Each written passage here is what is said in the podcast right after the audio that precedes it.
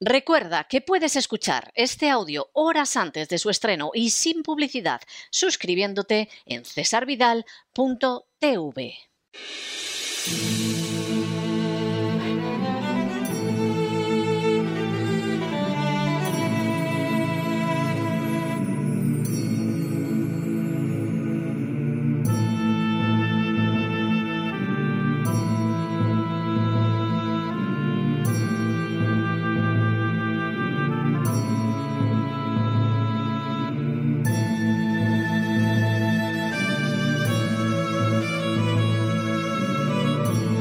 La voz con César Vidal, desde el exilio.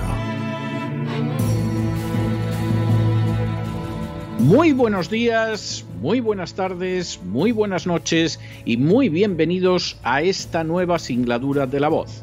Soy César Vidal, hoy es el martes 8 de marzo de 2022 y me dirijo a los hispanoparlantes de ambos hemisferios a los situados a uno y otro lado del Atlántico y como siempre lo hago desde el exilio. Corría el año 2007 cuando falleció un cineasta y activista político llamado Aaron Russell. Muy cercano a las posiciones del republicano Ron Paul, Russell sorprendió a propios y extraños cuando en una entrevista relató una conversación que había mantenido con Nick Rockefeller. Con varios meses de anticipación a los atentados del 11 de septiembre, Rockefeller le dijo que iba a producirse un evento tras el cual Estados Unidos invadiría Afganistán y lograría construir un oleoducto hasta el Caspio y después invadiría Irak para apoderarse del petróleo. Riéndose, Rockefeller le comentó también que iba a haber una guerra contra el terror, pero que se trataba de un fraude encaminado a controlar a la población de los Estados Unidos. En un momento determinado de la conversación, Rockefeller preguntó a Russell, Aaron, ¿de qué crees que va la liberación femenina? Russell respondió que se refería al hecho de que las mujeres tuvieran derecho a trabajar, a obtener un pago igual al del hombre y a conseguir el derecho al, voto. Rockefeller le dijo en ese momento, eres un idiota. Cuando Russell preguntó a Rockefeller por qué era un idiota, éste le respondió, déjame que te cuente de qué va todo. Nosotros, los Rockefeller, lo financiamos todo. Nosotros financiamos la liberación femenina. ¿Y quiénes aparecieron en los periódicos, en los medios? La Fundación Rockefeller. ¿Y quieres saber por qué? Hay dos razones principales.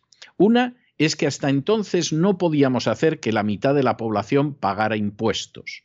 Y la segunda es que ahora tenemos a los niños en la escuela a una edad temprana. Podemos adoctrinarlos sobre cómo pensar lo que acabará destruyendo a la familia. Los niños buscan al Estado como a su familia, a la escuela, a los funcionarios como a su familia, y no a los padres que los enseñan. Rousseau concluía su relato diciendo que hasta entonces había visto al movimiento feminista como algo noble, pero que cuando contempló las intenciones que había detrás, de dónde había salido y quiénes lo habían creado, vio la maldad que había detrás de lo que consideraba que era una noble aventura. Apenas Rousseau había concluido el relato de la anécdota, su entrevistador le preguntó si sabía que la conocida feminista norteamericana Gloria Steinem había reconocido en uno de sus libros que la CIA había financiado el órgano feminista Miss Magazine. Rosso reconoció que desconocía el dato y entonces su entrevistador le comentó que las razones para la financiación de la CIA habían sido el poder cobrar impuestos a las mujeres y el destruir la familia. Remachando su argumento, el presentador le dijo a Rosso, fíjate en lo que ha sucedido en las familias negras. Hace 50 años, solo el 10% de los niños eran ilegítimos. Ahora son más del 90%. Algunas personas creen que son los partidos los que rigen la vida política, o peor aún, que las masas son las que mueven la política.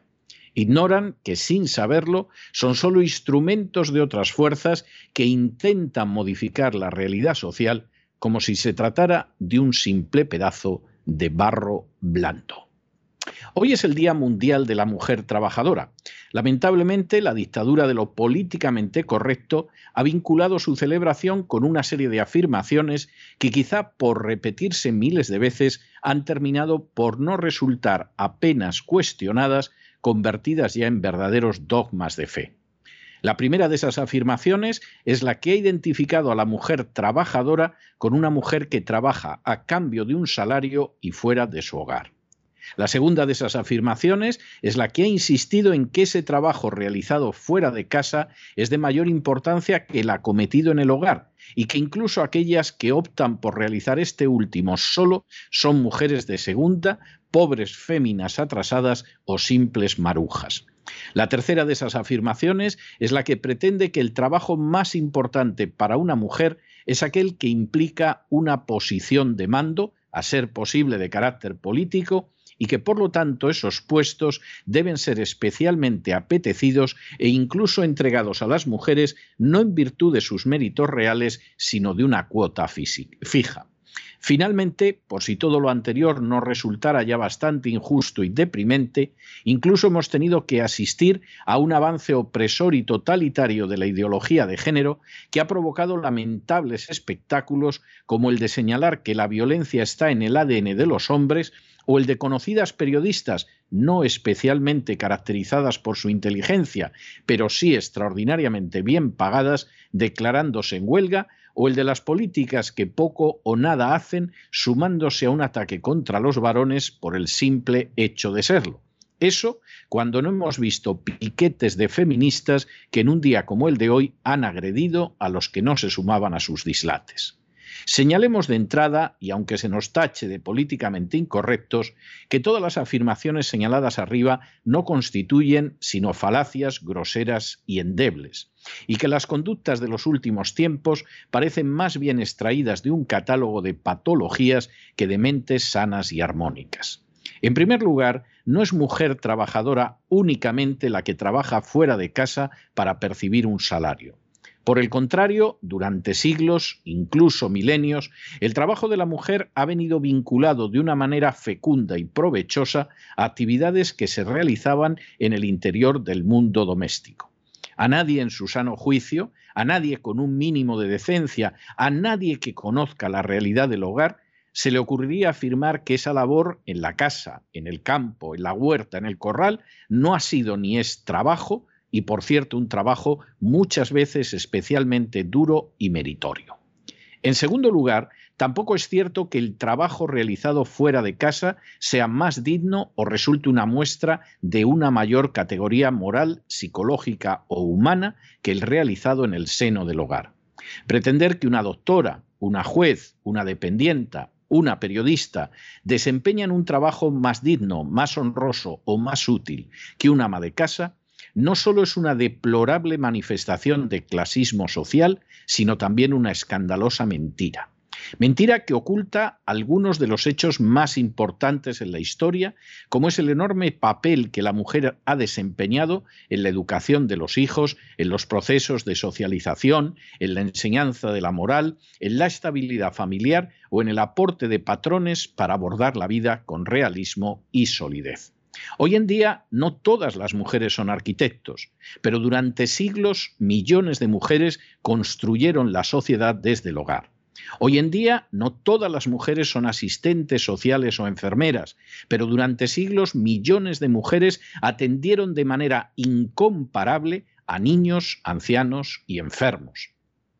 Hoy en día no todas las mujeres son educadoras o maestras, pero durante siglos millones de mujeres enseñaron a sus hijos a convertirse en hombres y mujeres de provecho para sí mismos y para la sociedad.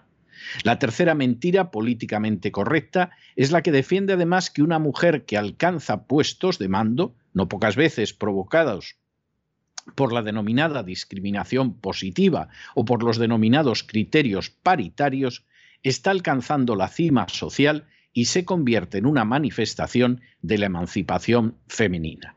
La verdad histórica y existencial es muy diferente.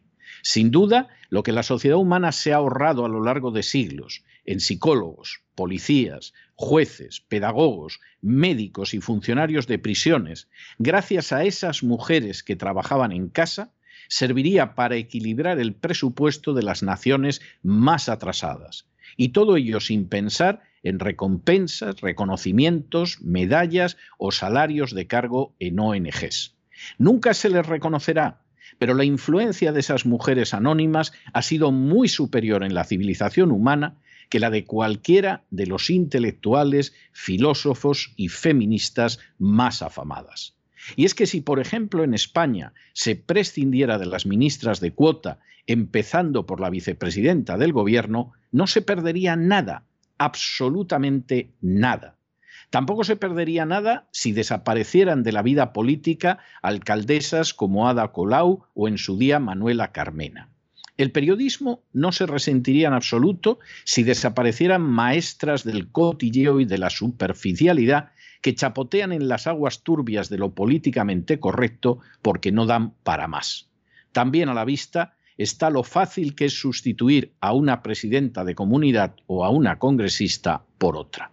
Sin embargo, si nuestra sociedad perdiera a las mujeres que trabajan en casa pensando que no son trabajadoras, que son mujeres de segunda clase o que su labor no es meritoria, el género humano perdería con ellas la sal de la tierra. Durante milenios han cuidado de sus esposos y de sus hijos sin verlos como enemigos. Durante milenios han sido veneradas, honradas y protegidas por hombres en situaciones extremas como las guerras, las revoluciones o las crisis económicas. Durante milenios no encontraron ningún tipo de desdoro en amar, proteger y ayudar a varones que las amaban, las protegían y las ayudaban. Podemos subsistir sin ningún tipo de problema sin esas mujeres que creen en la guerra de sexos, que se empeñan en atacar de manera continua a los hombres, que han hecho de la monstruosa ideología de género su forma de vivir. Pero sin esas mujeres que siempre han avanzado codo con codo al lado de los varones, más temprano que tarde acabaremos extinguiéndonos también nosotros y viéndonos sustituidos por una cultura más fuerte que siga creyendo en la familia y en la relevancia del hogar. Quizá entonces muchos lo lamentarán, pero ya será demasiado tarde. Pero no se dejen llevar por el desánimo o la frustración. Y es que a pesar de que los poderosos muchas veces parecen gigantes, es solo porque se les contempla de rodillas y ya va siendo hora de ponerse en pie. Mientras tanto, en el tiempo que han necesitado ustedes para escuchar este editorial, la deuda pública española ha aumentado en cerca de 7 millones de euros y una parte no pequeña va a esas organizaciones de femilocas que se dedican a odiar a los varones y a enfrentar a las mujeres con ellos. Muy buenos días, muy buenas tardes, muy buenas noches. Les ha hablado César Vidal desde el exilio. Que Dios los bendiga.